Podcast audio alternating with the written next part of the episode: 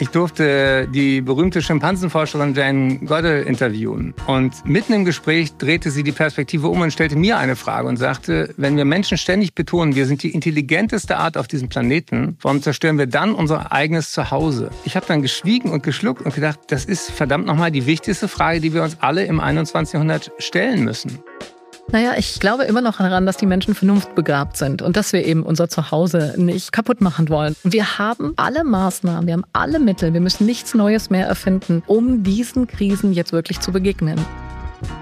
Vertrauen wiederherstellen und globale Solidarität neu entfachen. Beschleunigung der Maßnahmen zur Umsetzung der Agenda 2030 und ihrer Ziele für nachhaltige Entwicklung, für Frieden, Wohlstand, Fortschritt und Nachhaltigkeit für alle. Das ist das zugegebenermaßen wortreiche Motto der diesjährigen Generalversammlung der Vereinten Nationen, die aktuell New York beschäftigt und ihren Höhepunkt in der Generaldebatte und beim SDG-Gipfel hat. Willkommen, meine Damen und Herren, zu Entwicklungs Sache, dem Podcast des BMZ. Das, was jetzt in New York verhandelt wird, ist eng verbunden, ja in manchen Punkten sogar zentral zur Strategie der deutschen Entwicklungspolitik. Die 17 Global Goals, die 17 globalen Entwicklungsziele oder SDGs, Nachhaltigkeitsziele also, auf die sich die Weltgemeinschaft bereits vor acht Jahren in New York geeinigt hat und die nochmal unterteilt sind in 169 Unterziele, sind integraler Bestandteil der deutschen Entwicklungszusammenarbeit. Doch wie ist das spürbar? Wo sind besondere Schwerpunkte? Wie hat sich die Arbeit des Entwicklungsministeriums darauf ausgerichtet? Und wie stellen sich öffentliche und private Entwicklungsorganisationen und Stiftungen dem Thema? Ist es jetzt 2023 Halbzeit? Oder bereits Schlusssport? Ist das Glas halb leer oder halb voll? Wo sind die Erfolge? Wo muss noch kräftig nachgearbeitet werden? Wie sieht unser Beitrag aus? Fragen, die es zu diskutieren gilt, wie immer mit Svenja Schulze, Bundesministerin für wirtschaftliche Zusammenarbeit und Entwicklung. Schön, dass Sie da sind. Ja, gern noch.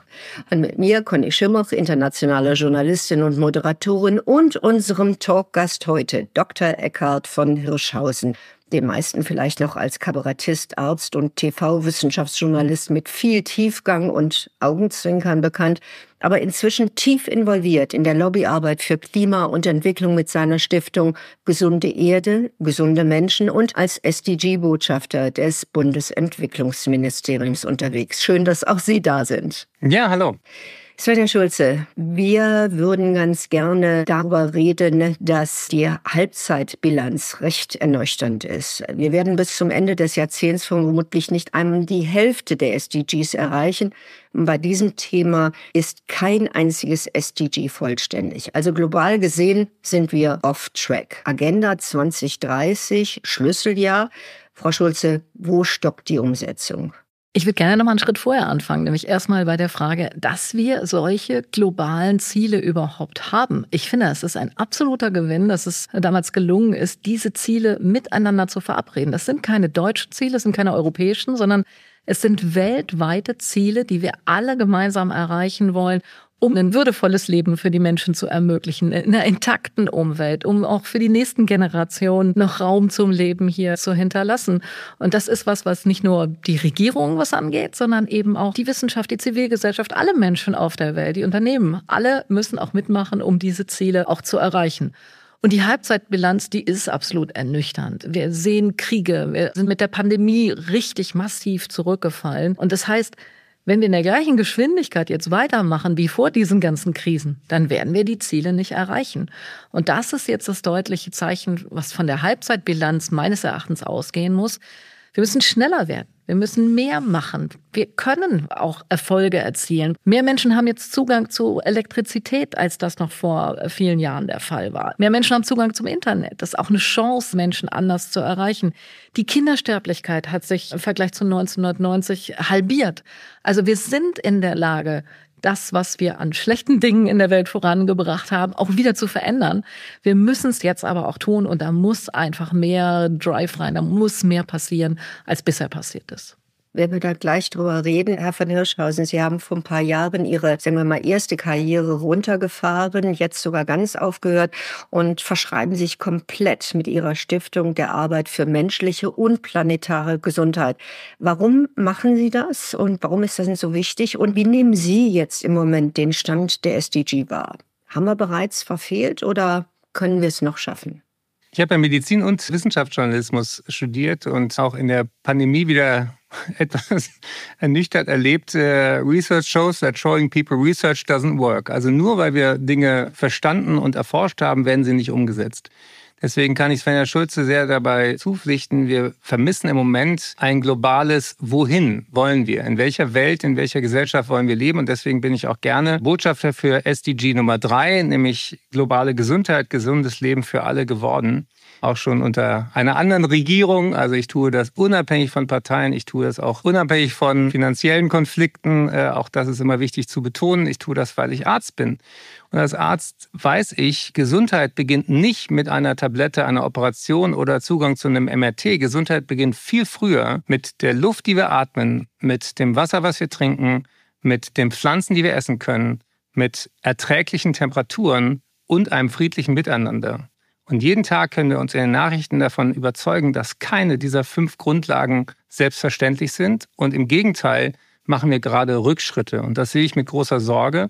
Und natürlich frage ich mich auch, was können wir in Deutschland aus einer der größten Volkswirtschaften dieser Erde und auch als einer der größten Verschmutzer dieser Erde äh, beitragen. Für mich ist diese SDG-Agenda eben auch ein wichtiger Schritt zu sagen, wie nehmen wir globale Verantwortung ernst? Ja, also äh, als ich das erste Mal mit Scientists for Future und Fridays for Future dieses Wort Climate Justice gehört habe, wusste ich erstmal gar nicht, was damit gemeint ist. Und wenn man sich anfängt, das mache ich jetzt seit fünf Jahren, mit der Materie zu beschäftigen, dann wird einem erst klar, wie drastisch ungerecht ja ganz, ganz viele von diesen Entwicklungen gerade sind. Zehn Prozent der Weltbevölkerung macht über die Hälfte vom Dreck. Und die Menschen, die am wenigsten zur Verschmutzung der Erde beigetragen haben, sind am härtesten getroffen.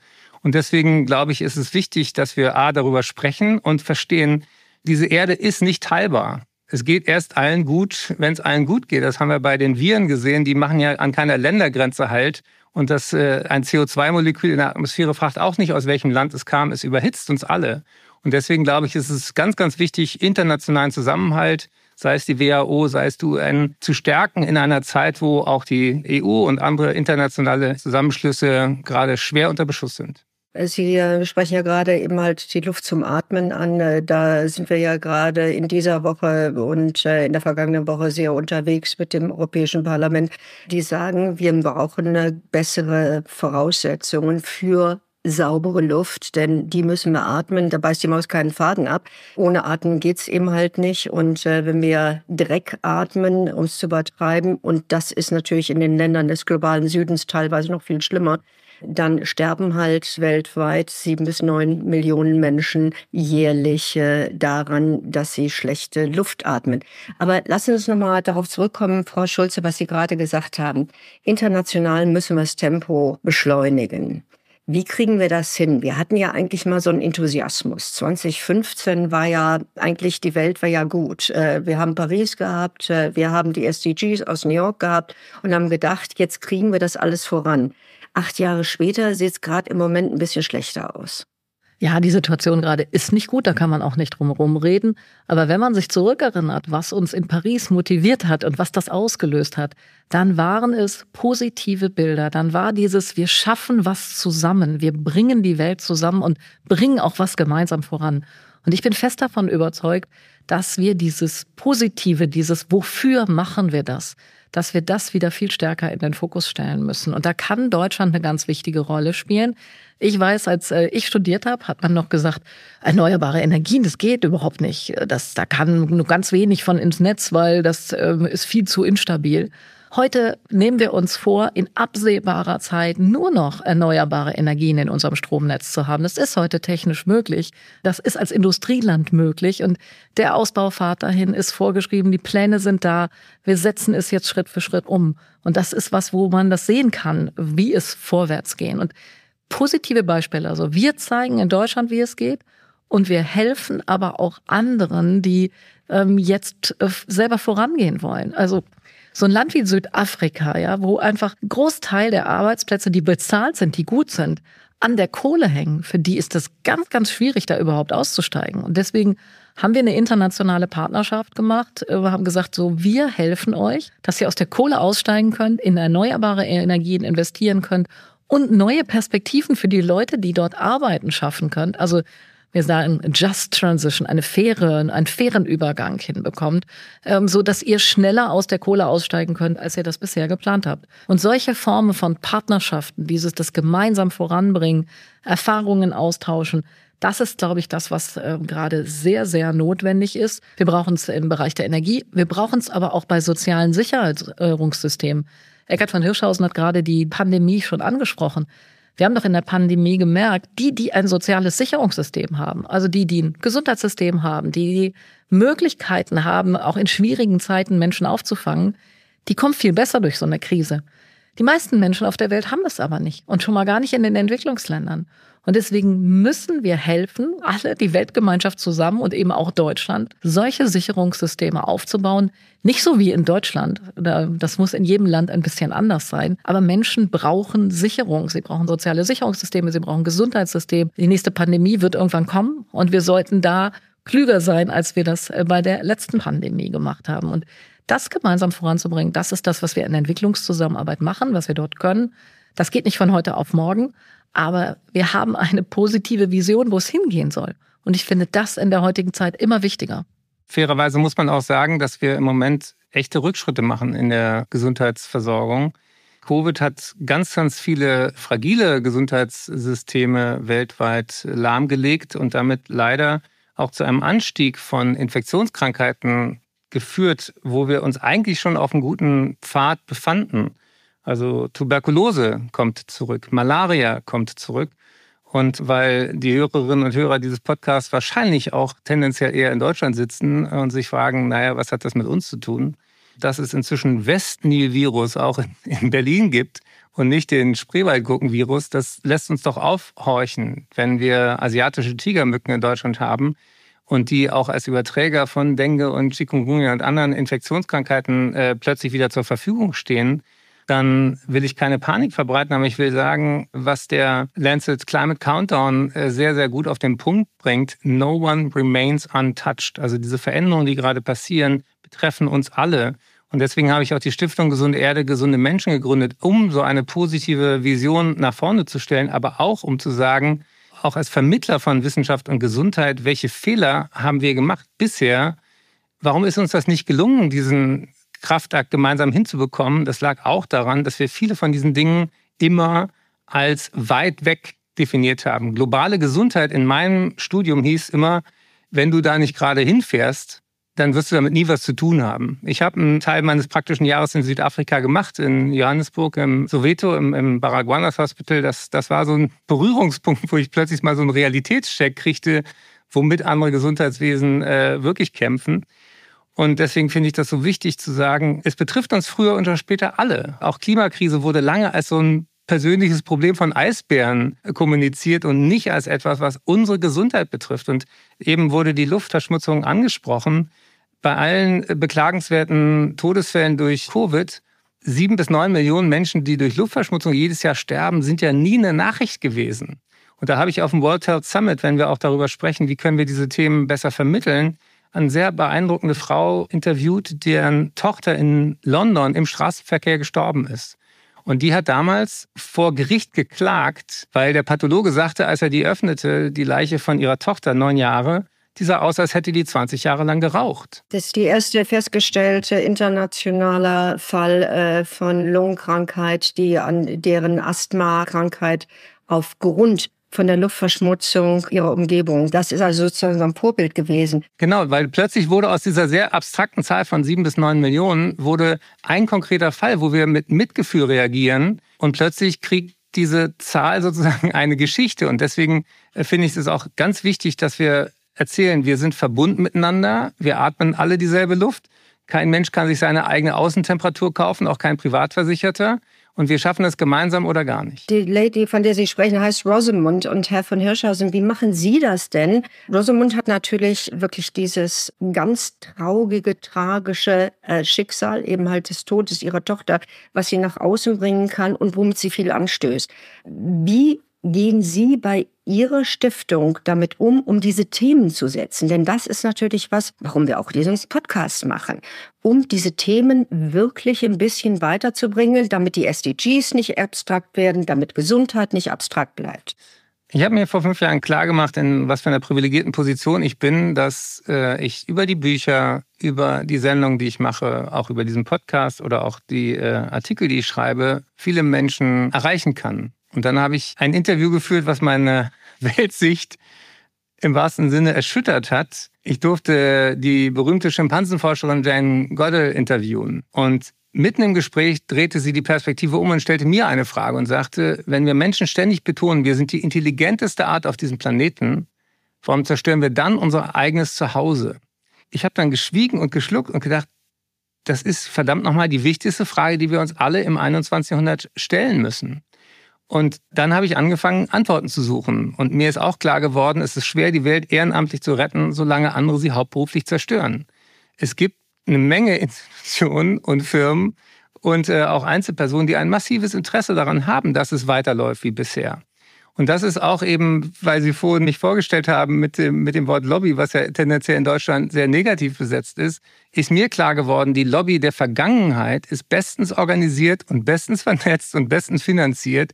Wer ist Lobby oder ich benutze lieber das Wort Anwaltschaft? Wer ist eigentlich Anwältin und Anwalt für das, was kommt. Wer vertritt die Zukunft? Wer vertritt Interessen der nächsten und übernächsten Generation? Wobei ich auch da klar machen muss, es ist nicht billig als Ausrede zu verwenden, ja, die nächste Generation wird es mal besser machen. So viel Zeit haben wir gar nicht. Wir haben eine Jahrhundertaufgabe vor der Nase, für die wir weniger als zehn Jahre Zeit haben. Und da habe ich äh, auch nachzusehen auf der Internetseite von Gesunde Erde, gesunde Menschen in Glasgow auf der Weltklimakonferenz ein Interview mit Luisa Neubauer geführt. Ich fragte, was ist die Aufgabe von uns alten weißen Männern?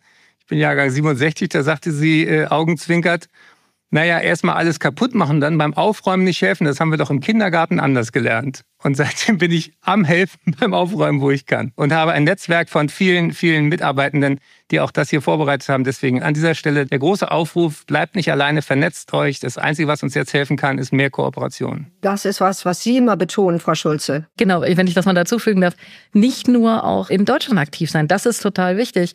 Aber wenn man sich anguckt, diejenigen, die am wenigsten zum Klimawandel beigetragen haben, die leiden im Moment am stärksten darunter. Und das sind vor allen Dingen die armen Menschen, die, die sowieso schon wenig haben, ja.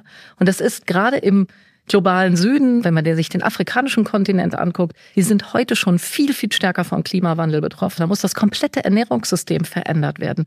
Und das in einer Phase, wo gerade erst Dinge aufgebaut werden, also wo ein Energiesystem aufgebaut werden muss. Und da den eben nicht den gleichen Fehler zu machen wie wir, nämlich erstmal den Weg über Kohle zu gehen, sondern direkt in erneuerbare Energien zu investieren. Dann nicht wieder den Fehler zu machen wie bei äh, Corona, nämlich keine eigenen Impfstoffe produzieren zu können. Da müssen wir auch von unserer Seite, von deutscher Seite mithelfen, dass eben Impfstoffproduktion auf dem afrikanischen Kontinent entsteht. Das ist ein junger Kontinent, da sind sehr, sehr viele junge, äh, auch innovative Leute, da kann viel mehr passieren, aber wir müssen eben die, die ersten Schritte mit anstoßen, weil einfach diese Länder total überschuldet sind, weil sie über Jahrhunderte ausgebeutet wurden und jetzt nicht die Möglichkeiten haben, wirklich das voranzubringen, was sie voranbringen müssen. Und da haben wir auch eine internationale Verantwortung von deutscher Seite aus. Wie schwer ist es, Frau Ministerin, andere im Kabinett und auch insbesondere bei der Zuteilung von Budgets davon zu überzeugen, dass diese Aufgabe existenziell auch für uns ist? Wir haben ja Jahrzehnte auch Entwicklungshilfe und Zusammenarbeit immer gefasst so ein bisschen unter, naja, wir geben ein bisschen was von unserem Kuchen ab, wir sind die guten Menschen, wir haben ein christliches, abendländisches Weltbild, wir helfen ein bisschen. Ja, es war auch ein bisschen White Saviorism dabei, wie, wie man heute das auch äh, nennen würde. Und was ich wichtig fand, auch in der Covid-Krise zu erklären, diese Krisen hängen miteinander zusammen und wenn Menschen zum Beispiel in weiten Teilen ungeimpft sind, entstehen genau dort neue Mutationen, die dann auch wieder uns betreffen. Das heißt, wir müssen das nicht nur aus Altruismus und Nächstenliebe machen, wobei das gute Gründe sind, aber ich finde auch für Menschen, die sagen, what's in it for me, was habe ich davon, kann man sagen, Entwicklung wirkt. Und Entwicklung macht die Welt sicherer, macht sie gesünder und damit auch uns gesünder. Und dieses Argument hat mir so ein bisschen gefehlt auch in den letzten Jahren. Wie sehen Sie das? Und wie schwer ist es davon auch, die Finanzströme zu überzeugen? Ja, das ist in dieser Regierung jetzt wirklich deutlich anders als in der großen Koalition, die ich ja vorher miterlebt habe. Wir sind uns einig, es gibt den Klimawandel, es gibt diese ganzen Veränderungen und wir müssen endlich an die Ursachen ran. Wir müssen aufhören, an den Symptomen rumzudoktern und müssen wirklich umsteuern. Und das tun wir in allen Bereichen. Deswegen ähm, ist auch der Etat für die Entwicklungszusammenarbeit trotz schrumpfendem Etat, also der Gesamtetat schrumpft, mein Anteil bleibt an dem Gesamtanteil. Wir schaffen es jetzt endlich, das, was wir versprochen haben, was wir im Klimaschutz 2025 erreichen wollen, das erreichen wir jetzt schon 2022. Also wir investieren in den internationalen Klimaschutz.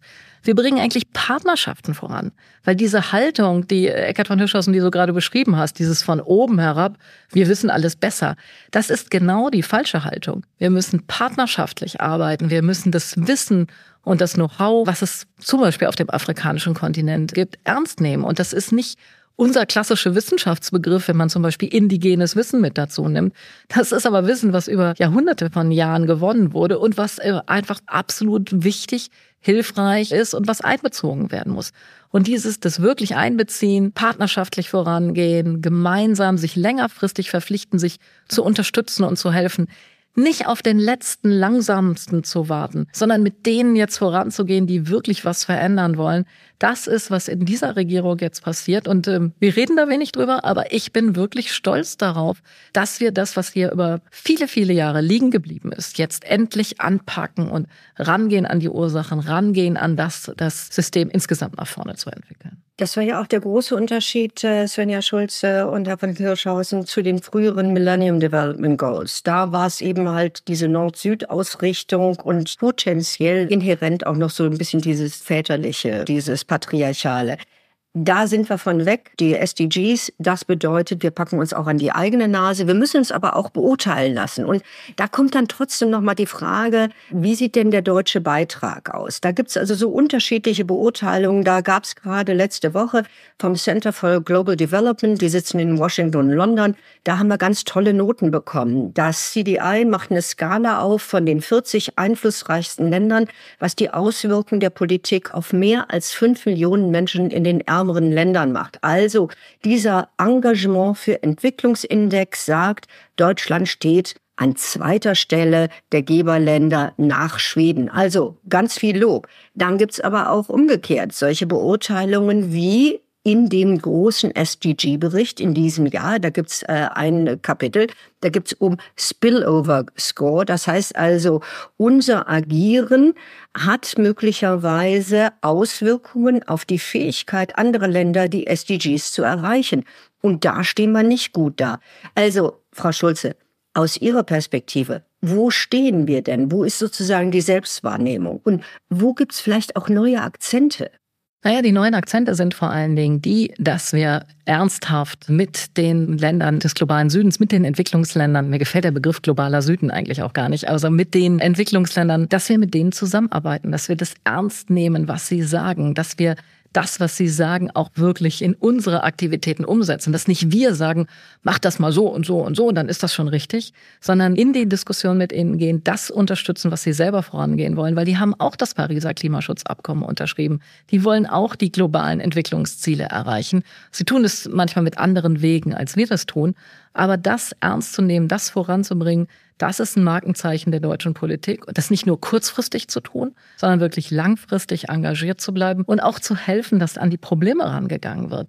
Wenn die Schuldenkrise so bleibt bei den Entwicklungsländern, wie sie im Moment ist, dann haben die kaum Bewegungsspielraum. Und deswegen müssen wir mit der Weltbank, mit den ganzen internationalen Institutionen daran arbeiten, dass die Finanzsituation der Länder besser wird. Deswegen treibe ich die Reform der Weltbank so voran. Deswegen sind wir mit den V20, mit den vulnerabelsten Staaten der Länder in einer Kooperation und entwickeln diesen globalen Schutzschirm gegen Klimarisiken, wo wir für jedes einzelne Land mit der Unterstützung derjenigen, äh, der aus der Region eigene Maßnahmen entwickeln, was man tun kann, damit die Menschen sich besser schützen können, damit sie besser Klimaschutz eben auch voranbringen können. Und dieses langfristige Engagement, dieses äh, kontinuierlich dabei bleiben, dieses dafür auch Geld auf den Tisch legen und mithelfen, das ist schon was, was Deutschland sehr auszeichnet und wofür wir äh, international auch sehr viel positive Resonanz bekommen. Herr von Hirschhausen, Sie selber haben ja gesagt, dass Sie sich selber engagieren, dass Sie auch inzwischen, ich weiß was, ein Team von knapp ein Dutzend Menschen um sich herum haben, die das nach vorne treiben. Sie haben Gespräche mit den F20, bleiben wir bei diesen G20-Verbindungen. Das heißt also, Sie haben eine Macht und eine Möglichkeit. Wie nutzen Sie diese? Für alle, die nicht so tief in der Materie sind, äh, F20 ist tatsächlich ein Zusammenschluss von verschiedenen Stiftungen, die sich zum Beispiel wie German Watch, eine der wichtigsten Umweltorganisationen, die auch politische Analysen liefern, sehr zu empfehlen. Ähm, da ist die Stiftung von Michael Otto drin und so weiter und so fort. Also wenn Sie das Wort Macht nutzen, dann möchte ich erstmal sagen, wie ohnmächtig ich mich oft auch fühle.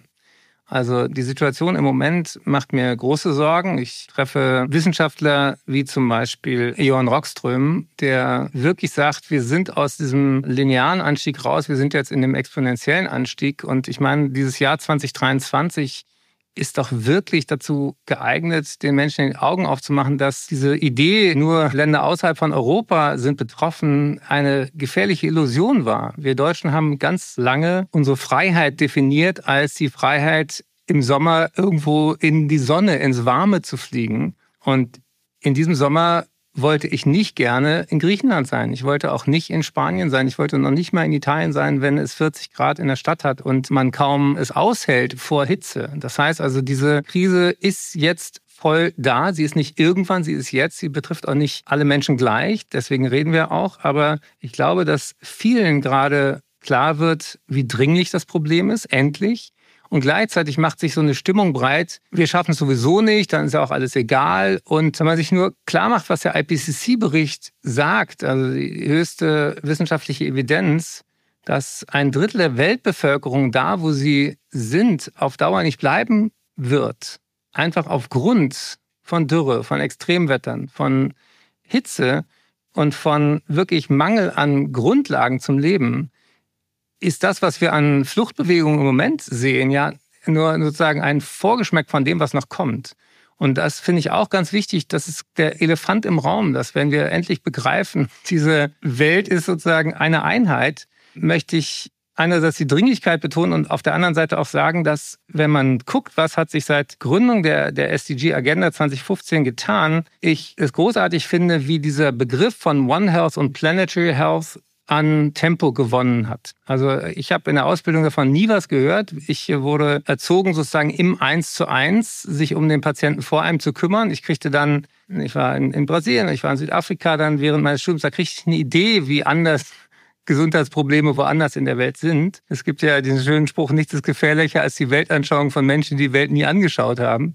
Es ist wichtig zu wissen, womit Menschen auf diesem Planeten tatsächlich real kämpfen.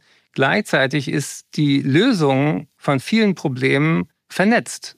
Beispiel Zoonosen, ja, also der Übertrag von Virenerkrankungen aus dem Tierreich auf die Menschen. Der Grund, warum wir überhaupt diese Pandemie hatten. Wir tun sehr, sehr viel dafür, diese Zoonosen immer schneller und häufiger und heftiger zu bekommen. Und die, dieses Virus ist nicht aus dem Himmel gefallen, es kam auch nicht aus dem Labor, sondern Wildtiermärkte zum Beispiel sind eine Riesenquelle für diese Übertragung. Warum kriegen wir das nicht gebacken, die endlich weltweit zu schließen? Ja, da, da gibt es einen Schwarzmarkt, das ist nach Drogen und Waffen eine der lukrativsten Dinge, die man tun kann. Und da könnten wir als Weltgemeinschaft viel, viel klarer sein. Und auch da nochmal die Brille von Menschen, die auch in Armut leben. Wenn ich gar keine andere Quelle für Eiweiß habe, dann jage ich natürlich alles, was in meiner Nähe ist. Dann esse ich auch Fleisch, obwohl es sichtbar kranke Keime in sich trägt und, und, und. Das heißt also, diese Themen hängen zusammen. Armutsbekämpfung, auch maßgeblich Bildung für Mädchen, für Frauen mit dem positiven Einfluss auf mehr gesunde Kinder, weniger Anzahl von Kindern. Dafür sind die Kinder, die dann äh, kommen, selbst gewählt und gesünder und gebildeter. All diese positiven Narrative, die fehlen mir im Moment sehr in der Diskussion. Und deswegen finde ich diesen One Health Begriff, und da hat das BMZ eben auch inzwischen einen Parlamentskreis, hat Expertinnen und Experten zusammengeführt, weil dieses Problem in Anführungsstrichen gehört nicht mehr einem Ministerium. Das ist sozusagen größer als das BMZ alleine. Das hat was mit Gesundheit zu tun. Das hat auch was mit dem Auswärtigen Amt zu tun und so weiter. Und da auch nochmal die Frage an die Ministerin. Wir denken ja immer noch sozusagen in Zuständigkeiten und nicht in übergreifenden Themen. Wie kriegen wir diese One Health Agenda nach vorne? Vielleicht auch das nochmal verbunden, Frau Ministerin, mit dem Thema, das Herr von Hirschhausen gerade angesprochen hat, also die Wichtigkeit von Konzentration auf Frauen und Mädchen und deren Stärkung. Ja, weil das ist was, was sich in dieser Regierung wirklich positiv entwickelt, was sich sehr, sehr gut nach vorne entwickelt, dass wir, dass wir die Probleme gemeinsam angehen, dass wir die Klimafragen nicht irgendwie das Problem der Umweltministerin sind, sondern wirklich von allen, die damit äh, Zuständigkeiten haben, angegangen werden und von mir eben dann auf der internationalen Ebene, dass wir ähm, Dinge gemeinsam voranbringen. Und das muss auch so sein. Also das ist keine Herausforderung für eine einzelne Person, sondern das muss gemeinsam von einem Kabinett angegangen werden. Und das, das machen wir in Deutschland so. Das reicht aber nicht. Es muss eben auch international gemeinsam angegangen werden. Und dafür ist das, was wir jetzt haben, also dass es die UN-Generalversammlung gibt, dass das ein großes Thema ist mit der Halbzeitbilanz, dass wir gemeinsam in der Welt jetzt sagen, wir stecken nicht den Kopf in den Sand, weil wir die Ziele nicht erreicht haben, sondern wir schauen, wie können wir schneller werden? Was sind Aktivitäten, die helfen? Und was, was wir sehen ist, wenn man die Themen Gesundheitspolitik, sozial gerechte Transformation, also die Sicherheit äh, für die äh, Menschen und die Frage, Frauen zu beteiligen, ihm mehr Rechte zu geben, mehr Repräsentanz, mehr Ressourcen, also eine feministische Politik, wenn man diese drei Felder angeht, dass man dann sehr, sehr viele Ziele gleichzeitig erreichen kann. Und dieses mit Schwerpunkten voranzugehen, zu sagen, was wollen wir da erreichen und das gemeinsam dann eben auch zu tun, das ist das, was äh, wir aus Deutschland heraus tun und was jetzt auf den Konferenzen, die diesen Monat anstehen, hoffentlich einfach noch weiter vorangebracht wird. Sie haben ja, Frau Schulze, auch in der Vergangenheit immer gesagt, äh, auch die Reform der Weltbank, des, des Währungsfonds etc. pp. muss sich an diesen Grundsätzen, an diesen Ideen ausrichten. Wie können Sie Ihre Ideen jetzt beim SDG-Gipfel einbringen? Naja, der SDG-Gipfel ist ja ähm, offen für die Regierung. Also wir haben da Wortbeiträge. Wir sind dort mit eigenen Veranstaltungen repräsentiert. Olaf Scholz wird als unser Kanzler dort sprechen und eben die ganzen wichtigen Themen für uns auch nochmal auf die Tagesordnung heben. Das ist alles nicht einfach, weil die Welt sich natürlich weitergedreht hat und wir äh, nicht nur sozusagen Regierungen haben, die das unterstützen, aber dafür zu werben, das voranzubringen, diejenigen, die was voranbringen wollen, zusammenzuschließen und nicht immer auf den letzten langsamsten zu warten. Das ist das, was Olaf Scholz tut, was wir tun, was von Europa aus vorangebracht wird und was wir auch auf diesem Gipfel wieder tun werden. Und das hilft dann auch, wirklich Dinge voranzubringen, Entwicklungen voranzubringen. Herr von Hirschhausen, wie treiben Sie das voran, sozusagen jetzt in diesem Kontext SDGs? Sie haben ja schon vorher gesagt, es geht nicht mehr sozusagen diese einzelnen Stelen, diese einzelnen unabhängig voneinander geführten Konversationen. Es gibt nicht mehr nur Klima, es gibt Biodiversität, es gibt äh, Gesundheit. Wie bringen Sie die auch in Ihrer Arbeit zusammen? Wir haben im letzten Jahr zum Beispiel die Hashtag Dafür-Kampagne gestartet äh, und damit Millionen Menschen erreicht. Mir ging es so auf den Keks, dass wir medial ständig Leuten, die lautstark gegen etwas sind, ein Mikrofon unter die Nase halten. Dabei erlebe ich jeden Tag in der Arbeit von meiner Stiftung Gesunde Erde, gesunde Menschen so viele engagierte, auch Menschen aus allen Generationen. Deswegen braucht man auch eine Öffentlichkeitsarbeit, die die Menschen stärkt, die diese Welt ein bisschen besser machen wollen. Und dafür war zum Beispiel die Hashtag-Kampagne dafür sehr geeignet. Wir haben eine andere Kampagne, die war tatsächlich internationaler, auch noch gedacht, die war noch auf Englisch, die hieß What If, also was wäre wenn. Und da haben wir dann äh, eine Frage losgeschickt, so wie in 80 Fragen um die Welt. Was wäre, wenn alle Frauen auf diesem Planeten Zugang zu Bildung haben? Und dann haben wir das losgeschickt und hatten aus den verschiedensten Kontinenten Influencer, Influencerinnen. Und dann habe ich, nachdem diese Frage sozusagen einmal rumging um, äh, um den Globus, dann die besten Antworten dann auch kuratiert. Das ist ein Teil der Arbeit, die Öffentlichkeitsarbeit. Die andere Arbeit ist zum Beispiel einen Medienservice zu machen, weil auch der Journalismus eine ganz wichtige Rolle spielt. Wie konstruktiv sind die Berichte darüber? Wie werden auch Lösungen, wie werden coole Beispiele auch in die Öffentlichkeit gebracht? Und alle Journalisten und Journalistinnen können sich gerne auf der Seite Medienservice Klima und Gesundheit auch das für Deutschland angucken. Aber das ist etwas, was wir gerade auch aufbauen. Und da wäre natürlich auch die Frage, ähm, kann man sowas nicht auch global noch stärken? Dass wir sagen, da und da und da gibt's gute Ideen. Also nur ein Beispiel, diese Nature-Based Solutions. Also es gibt einen Tweet, einen berühmten von Elon Musk, der hat gesagt, 100 Millionen Dollar für jemand, der was erfindet, was CO2 binden kann. Hat jemand zurückgeschrieben, dürfen sich auch Bäume bewerben. Ja, und das ist mein Humor, weil wir die Natur begreifen müssen als unseren besten Verbündeten. Und wir pflanzen gerade alle wie, wie bekloppt Bäume, weil das PR-technisch gerade zum Greenwashing anhält solange es die richtigen und angepassten Bäume an der richtigen Stelle sind. Genau.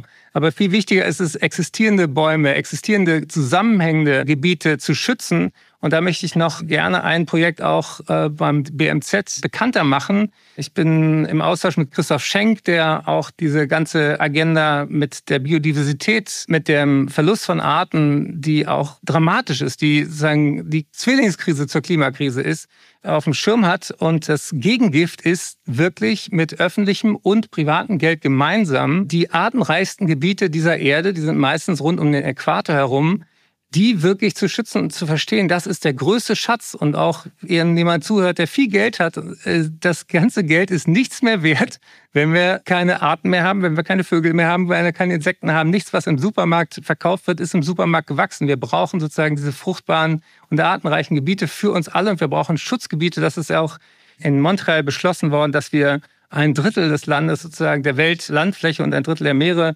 schützen wollen. Und da kann man sich wirklich engagieren und sagen, hier, ey, da gibt's ein konkretes Projekt, äh, lass uns da investieren, denn die nächste Generation wird nicht fragen, wie viel Geld habt ihr uns vererbt, sondern wie prall ist diese Erde noch mit Arten gefüllt und wir sind Teil davon. Oh, jetzt müssen wir es aber auch nennen. Das ist der Legacy Landscape Fund. Also das ist ein Weltnaturerbefonds, wo wir es schaffen, langfristig äh, wirklich äh, Gegenden zu schützen. Also nicht nur für ein oder zwei Jahre ein Projekt zu haben, sondern wirklich äh, für eine lange, lange Zeit. Und das ist das, was der Schutz wirklich braucht. Also was Naturschutz, was Biodiversitätsschutz braucht, eine Langfristigkeit. Und die können wir in solchen Projekten dann eben auch schaffen und was wiederum den Aspekt hat der Kooperation, das heißt, da viele Aspekte ineinander fließen. Also der Legacy Landscape Fund, da geht es eben halt nicht nur um den einzelnen Baum, sondern es geht auch um die Communities, um die Gemeinschaften, die dort leben, dass man die weiterentwickelt, zusammen mit der Natur. Das ist also ein wunderbares Beispiel für Kooperation. Frau Schulze, jetzt, wir sind ja gerade aufgefordert worden von Herrn von Hirschhausen, dass wir positive Beispiele bringen. Und äh, wir haben ja gesagt, es ist Glas halb voll, Glas halb leer. Ich sage jetzt mal, äh, so wie ich Sie kennengelernt habe, Ihr Glas ist immer halb voll. Aber geben Sie uns doch trotzdem noch mal vielleicht so eine Idee, warum Sie sagen, ich glaube, wir schaffen das. Naja, ich äh, glaube immer noch daran, dass die Menschen vernunftbegabt sind und dass wir eben unser Zuhause nicht kaputt machen wollen. So sind wir ja eingestiegen äh, in diesen Podcast. Und wir haben alle Maßnahmen, wir haben alle Mittel, wir müssen nichts Neues mehr erfinden, um diesen Krisen jetzt wirklich zu begegnen. Äh, wir wissen, was man im Energiebereich tun muss. Wir müssen erneuerbare Energien ausbauen. Wir wissen, was wir im Gesundheitsbereich machen müssen, nämlich wir brauchen Gesundheitssysteme auf der ganzen Welt. Wir wissen, dass wir Sozialsysteme weltweit brauchen. Wir haben die Antworten, die wir brauchen, wir müssen es jetzt tun und umsetzen und wirklich dranbleiben, die Geschwindigkeit erhöhen. Also ich bin jedenfalls immer wieder motiviert durch die vielen, vielen, die ich sehe, die sich da wirklich engagieren. Also von denen, die in der Reform der Weltbank unterwegs sind, bis zu denen, die vor Ort in Naturschutzinitiativen sind, die sich in einzelnen Ländern engagieren und dort was voranbringen. Oder die vielen, vielen starken Frauen, die tausend Sachen gleichzeitig auf der Welt in Bewegung setzen. Und diese vielen Engagierten, ich bin immer noch davon überzeugt und ich bleib auch dabei, die werden es schaffen, die Bremser dann eben auch zurückzudrängen und die Probleme wirklich zu lösen. Weil darum geht's jetzt. Wir haben die Lösung, wir müssen sie aber umsetzen. Ein Satz, eine kleine Herausforderung, Herr von Hirschhausen. Was macht Sie in diesem Moment trotz aller Ohnmachtsgefühle positiv? Wo ist Ihre Hoffnung? Dass mehr und mehr Menschen verstehen, gesunde Menschen gibt es nur auf einer gesunden Erde. Und das ist, glaube ich, wirklich der Gamechanger in der Kommunikation. Wir müssen nicht das Klima retten, sondern uns. Und wir tun das nicht für irgendwen irgendwann, sondern für uns und jetzt und hier. Und da, glaube ich, sind wir tatsächlich in den letzten Jahren ein Stück weiter. Und ich werde auch nicht aufgeben, das weiter auf meinen Kanälen zu kommunizieren als SDG-Botschafter und als Bürger und als Freund der offenen Gesellschaft und Demokratie in diesem Land. Auch wenn der Gegenwind manchmal schwierig ist, aber die Mehrheit ist die Mehrheit und bleibt es hoffentlich auch.